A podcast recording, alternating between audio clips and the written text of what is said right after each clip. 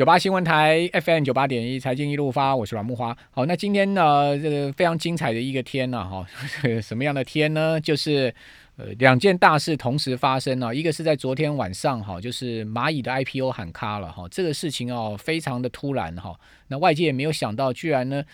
大陆会做如此的决定哈，因为它是一个史上最大的 IPO 啊，三百四十亿美金哦，同时呢，参与 IPO 的金额高达三兆美元啊，是超过英国一年的 GDP 哦，这么大的一个金额，这么众所注目的案子呢，居然呢就在啊要挂牌的前两天啊喊卡，应该是史无前例的。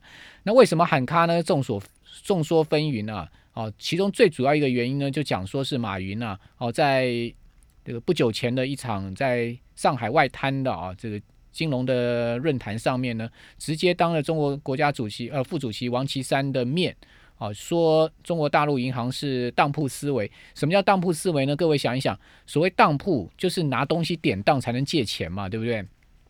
哦，如果你没拿东西典当的话，你就借不了钱。换言就是说，银行就是一定要有这个抵押品，没有抵押品你门都没有啊，你不能只单靠信用来借钱。哦，所以他讲说这种当铺思维啊是不合时时代了。好，呃，言下之意讲的就是说，大家都知道蚂蚁在做什么生意。蚂蚁除了支付宝以外，支付宝有这个十亿人的用户啊，哦，然后呢有这个呃相关的商家有八千万八千万个。哦，除了这个生意以外，其实蚂蚁现在真正在赚钱的是花呗、借呗哦这两个所谓信用的评级的小额借款。哦，跟小微商家的贷款，好，以及呢，它的理财平台上面有六千多种这个理财商品，哦，这个是它现在目前最大的金鸡母。那花呗借呗呢，跟银行最大不同是什么呢？它是借给啊这个所谓信用分级的人，也就是说呢，它依照它的大数据啊去做出了信用分级，它不不给你收什么抵押品的，好，不给你收什么呃这个。像我们银行借钱，我们不是要拿东西去做这个一定的信用抵押吗？比如说你要借房贷，你要拿房房子去抵押吗？对不对？哦，你如果说是借信用贷款，你要两个保人吗？类似这种，他不他不不这样做，他是直接用信用评级。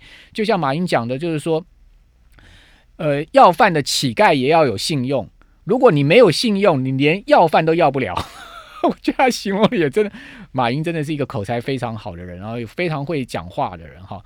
那你光是这一句话就把这个所谓的花呗借呗啊，哦这两个呃这呃所谓蚂蚁上面的这个小额贷款的信用条件讲得非常清楚嘛？你是你是要要饭的，你要有信用啊。如果你今天没信用的人，你嫌你你想要口饭都没没门儿，就这个意思。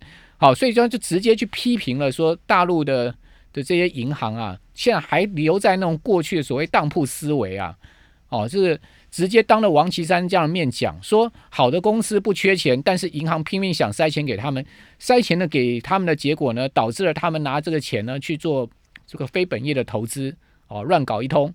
那不好的公司呢，拼命杠杆，哦，拼命去借钱，拿了一些不良资产去套钱，哦，就变成是这样的一个状况。那你说马云讲的是不是某些情况是事实？其实全世界的银行都充满了这样的状况嘛，哦，不是只有呃中国大陆的银行，你说哪一个地方的银行没有这样的状况？台湾的很多银行不是也都出现了类似这种踩到所谓的不良企业贷款的这种地雷吗？甚至拿了假信用状去借钱骗了几十亿吗？一样，对不对？哦，就是说全世界的银行现在还是老的那一套，就是说要拿抵押品嘛。但是未来的世界是不是这样子？哦，就是说蚂蚁走出了一条所谓的。这个信用评级的这种啊突破的这个借贷方式，那当然是值得思思考。只是说呢，他千不该万不该是当着王岐山的面这样讲，非常不给国家副主席面子哈，甚至是直接批判到了这个大陆啊最核心的利益就是金融业这一块嘛。所以当然就蚂蚂蚁的高层包括马云就被约谈了嘛。那约谈之后呢，马上就宣布了这个 IPO 暂缓嘛。那只是说 IPO 暂缓是说。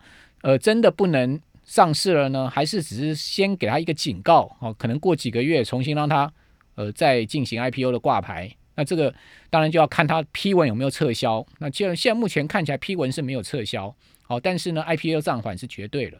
好，所以说这件事情呢发生在美国总统大选这个当日，哈，这也是一个很诡异的现象。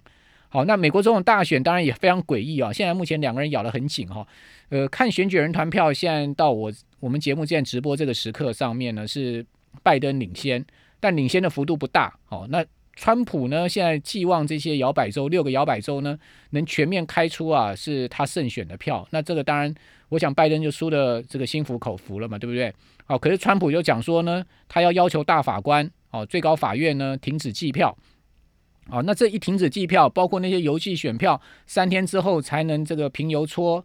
呃，开盘的选开票的这些票数呢都不能算，那这个对拜登来讲公平吗？当然，拜登阵营就非常的火恼嘛，哦，恼火嘛，好，就是说说他们不能接受，所以说现在目前美国的这个股市啊，就出现了比较大的一个盘前震荡了，哈，不像今天这个早盘的时候一这个气势如虹啊，尤其是道琼指数就出现了比较相对这个摇摆上下的一个情况了，哦，主要原因就是选举开始在出现变数。那大家当然最担心的就是美国选后不要乱了嘛，一乱的话，那当然就是整个情势就批变了嘛。好，所以说今天早盘的时候呢，这个一开始啊，这个看到的这个票啊，在摇摆州上是这个拜登领先哦，哇，这个盘势就大跌哈。所以各位可以看到，这个是哈小道琼哦，就是美国的期货盘、电子盘哦，早盘的时候这边。大跌为什么会大跌下去呢？